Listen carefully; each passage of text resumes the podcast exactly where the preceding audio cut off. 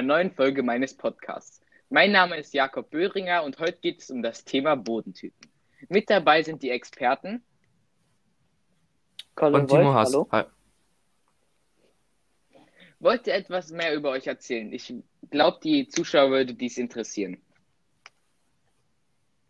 Ja, ähm, ich würde anfangen. Ich bin der Colin Wolf, bin 35 Jahre alt und seit circa sieben Jahren im Bereich der Geologie tätig. Äh, ich bin Okay. Timo Haas, wie schon gesagt. Ich bin 32 Jahre alt, ähm, bin in Bayern geboren, habe da auch bis jetzt gelebt ähm, und interessiere mich auch sehr für Böden. Ähm, jetzt haben Sie etwas über sich erzählt, aber was genau arbeiten Sie eigentlich? Ähm, also ich bin Landwirt, schon seit, äh, ich glaube, acht Jahren mittlerweile und habe den Job, sage ich mal, von meinen Eltern übernommen. Okay. Was bauen Sie denn genau so an? Ähm, vor allem Getreide, aber auch Mais und ein wenig Karotten oder allgemein Gemüse. Und jetzt zu Ihnen, Herr Wolf. Ähm, Sie haben gesagt, Sie sind seit circa sieben Jahren Geologe. Macht Ihnen Spaß? Ja, ist also richtig. könnten Sie es weiterempfehlen? Ich wollte mich hier nochmal aus dem Schnitt melden. Es tut mir leid, dass ich ab und zu, also als Moderator ab und zu ein bisschen rumschreie. Mein Mikrofon war wohl ein bisschen zu nah an meinem Mund dran. Wie bitte? Könnten Sie den Job weiterempfehlen? Mm, Ich glaube, die Frage ist nicht so passend, denn jeder hat andere Interessen und wenn man sich für Gesteine, Mineralien, den Boden, den Aufbau interessiert, dann ist es auf jeden Fall der richtige Beruf. Klingt doch sehr spannend. Etwas genauer zu dem Thema Bodentypen. Herr Hass, wollen Sie nicht etwas über die genauen Bodenschichten erzählen? Ja, also es gibt im Grundlegenden vier Bodenschichten. Ähm, die oberste ist die Humusschicht, welche sehr nährstoffreich ist. Deswegen kann man auf, eher auf dieser Schicht auch sehr gut Getreide oder allgemein Pflanzen anbauen. Ähm, darunter kommt äh, die Mineral, der Mineralboden, ähm, dann der Steinboden und der und das Ausgangsgestein ist am untersten, wie der Name es auch schon sagt. Aber ähm, vielleicht kann Colin Wolf über die unteren Bodenschichten etwas genaueres sagen. Ähm, zu den unteren Bodenschichten wollte ich gerade nicht sagen. Ich wollte gerne ergänzen, dass ähm, bei den Geologen die einzelnen Schichten auch nach Horizonten aufgeteilt werden. Der Mineralboden ist zum Beispiel der A-Horizont, der Gesteinsboden der B-Horizont und der Ausgangsstein der C-Horizont. Das Ähm, aber ich kann auch was zu den einzelnen Ja, ne? Schichten erzählen. Mm, Der, okay. Der Mineralboden ist überwiegend aus mineralischen Beta Bestandteilen, wie der Name das auch schon sagt. Und ja, der besteht auch halt aus Ton, Schluff und Sand. da Relativ würde ich gerne noch gehalten. etwas Beim dazufügen. Gesteinsboden Könnte ich sind, da noch etwas dazufügen? ja klar, kein Problem. Wahrscheinlich ist der Begriff Schluff bei den Zuschauern nicht äh, immer inbegriffen. Und deswegen will ich euch gerne mal erklären, was Schluff ist. Schluff sind nämlich Feinböden mit, unterschiedlichem, mit unterschiedlicher Abkunft, welche hauptsächlich Sediment enthalten. Dies nennt man auch Lehm, falls dies etwa jemanden interessiert. Okay, ähm, dann würde ich nun weiter mit dem Gesteinsboden fortfahren. Äh, der Gesteinsboden besteht aus unverwitterten Gestein und ja, das war's eigentlich auch. Ähm, vielleicht für die, die nicht wissen, was ungewittert ist. Ähm, Haas, wollen Sie das Ähm, vielleicht naja, erklären? der Stein ist halt einfach nicht ähm, bearbeitet und ist halt einfach schon seit langer Zeit dort und wurde an sich noch nicht angetastet von den Menschen.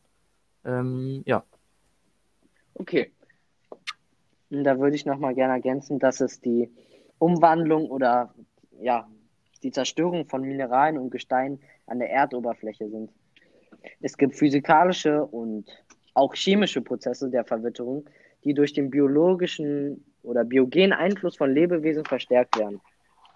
das klingt alles sehr spannend. Aufgrund unserer Sendezeit müssen wir jetzt zum nächsten Thema überkommen.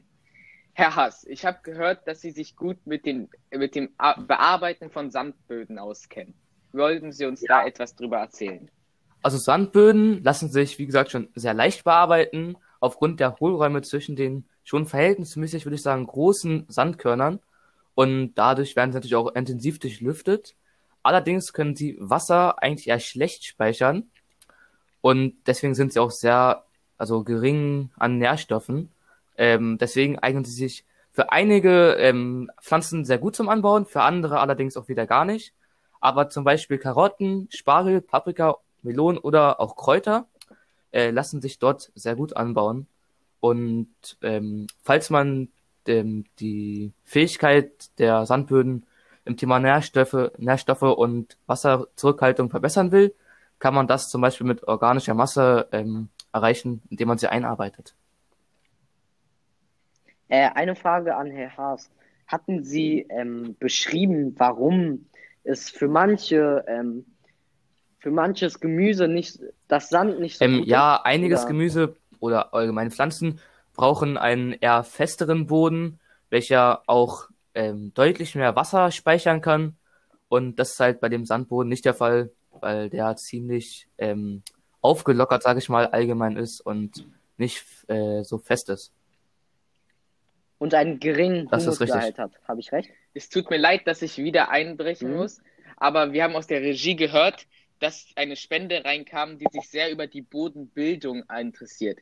Könnten Sie, oder ich weiß nicht, ob Herr Hass oder Herr Wolf etwas darüber weiß, würden Sie uns das etwa erklären? Klar würde ich das. Dafür sitze ich hier. Ähm, die, also jede Bodenbildung beginnt mit der Verwitterung des Ausgangssteins, wie schon vorhin genannt. Äh, die Verwitterung hatte ich ja vorhin schon erklärt. Und ja, dadurch entsteht eigentlich der Boden. Das ist der Prozess. Der chemische und ähm, physikalische Ähm, Prozess. da muss ich nochmal dazu fügen, Dankeschön an Maxi K. Dies mussten wir aus kinderfreundlichen Gründen wegschneiden.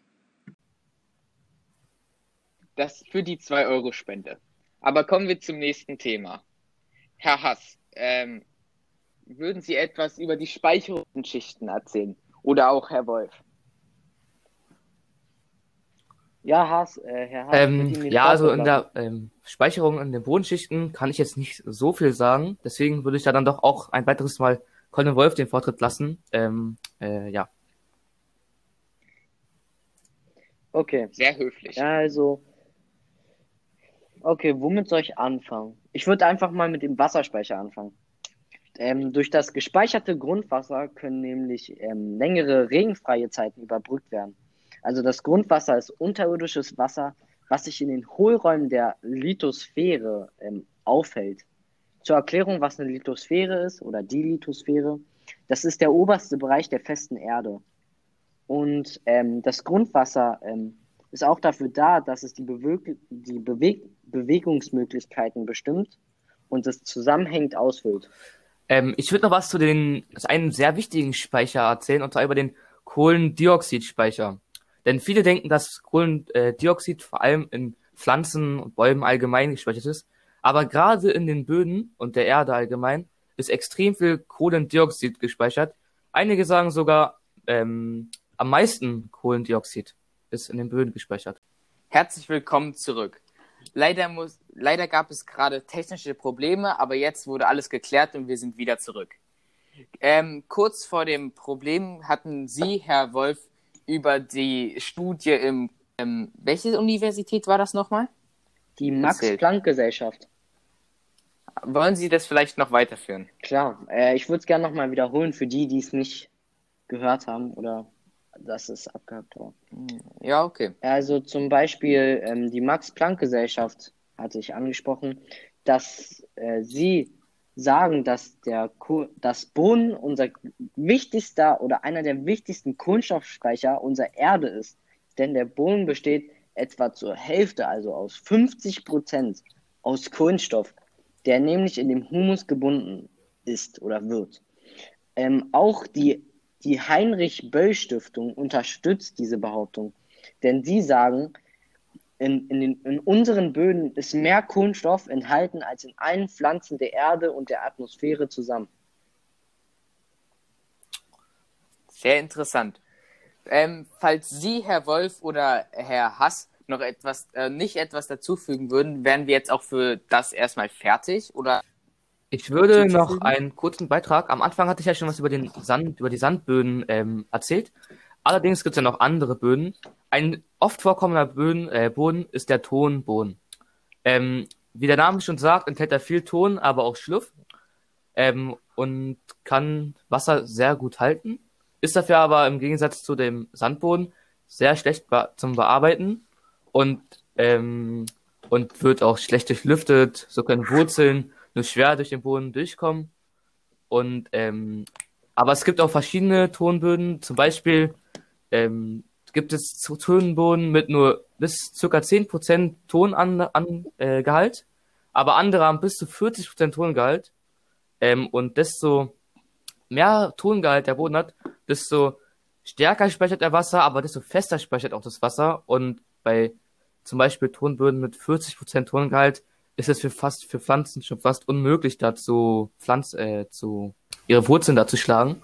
Deswegen ist für Tonböden, falls sie vorkommen, ähm, so der durchschnittliche Wert 10 bis 25% Tongehalt. Und was man da zum Beispiel gut ähm, anpflanzen kann, ist zum Beispiel Beinwell, Minze, Wermut, aber wie ich zum Beispiel auch anbaue, äh, Man Mangold oder Zitronenmelisse. Das klingt doch nach sehr viel Erfahrung. Hm, Wenn, wenn das jetzt alles wäre, würde ich mich jetzt von Ihnen verabschieden und vielleicht ein zweites Mal. Ähm, klar könnten wir uns gleich verabschieden, aber ich würde gerne noch was zu den Speicherungen in den Bodenschichten nennen, weil wir hatten Ja. jetzt nur das Wasser, also das Grundwasser und das Kohlendioxid thematisiert, aber es gibt nämlich noch andere Elemente, wie zum Beispiel Gerne, Rohstoffe wie erzählen würden. Erdöl, Erdgas und Metallerze sind in den Bodenschichten gespeichert. Neben den, Roh äh, neben den Rohstoffen finden sich auch paläontologische und archäologische Schätze in den Bodenschichten. Das heißt, also paläontologische äh, bedeutet die Wissenschaft von den Lebewesen und Lebewelten der geologischen Vergangenheit und archäologisch bedeutet die Wissenschaft, die mit naturwissenschaftlichen und geisteswissenschaftlichen Methoden die kulturelle Entwicklung der Menschheit erforscht. Ja, das wollte ich nur noch mal gesagt haben, damit es hier keine Unvor Unkl Unklarheiten gibt. Sehr spannend. Aber jetzt muss ich leider mich von Ihnen verabschieden, da unsere Sendezeit auch zu Ende ist und ich glaube, noch mehr, äh, noch mehr ähm, Informationen würden unsere Zuschauer auch gar nicht mehr aufgreifen können. Es hat mich sehr gefreut, mit Ihnen zu kommunizieren. Ja, äh, mir hat es auch Spaß gemacht und würde mich freuen, wenn es noch ein zweites Podcast geben würde. Ja, beim zweiten Okay. Podcast wäre ich auch dabei und dann wünsche ich euch noch einen schönen Tag. Mhm. Ja, Hätt, äh, noch eine kurze Frage. Hätten Sie vielleicht irgendeine Idee, was wir äh, bei unserem Podcast besser machen könnten oder irgendein kleines Feedback zu unserem Podcast, falls Sie unsere letzten Podcasts gehört haben? Ähm, ja, also die Themen sind sehr gut ausgewählt bei euren Podcasts, wo ich so reingehört habe. Doch ich habe gemerkt, dass die ähm, technische Störung in manchen Podcasts die Übergran Überhand greifen. Und ja, da würde ich vielleicht mal gucken, ob da irgendwie ein bisschen mehr Qualität reinkommt, dass es nicht so oft abstürzt oder so. Aber sonst ein sehr schönes Format, ein sehr schönes Podcast haben sie hier zusammengestellt. Das lässt sich lösen. Äh, für diese technischen Probleme könnten Sie uns gerne etwas spenden, damit wir dies lösen, äh, damit wir dies verbessern können. Aber jetzt bis zum nächsten Mal. Ciao. Ciao. Jetzt, okay. Soll ich jetzt auflegen oder soll ich jetzt noch so 10 Sekunden lassen, damit Das war's mit dem Podcast.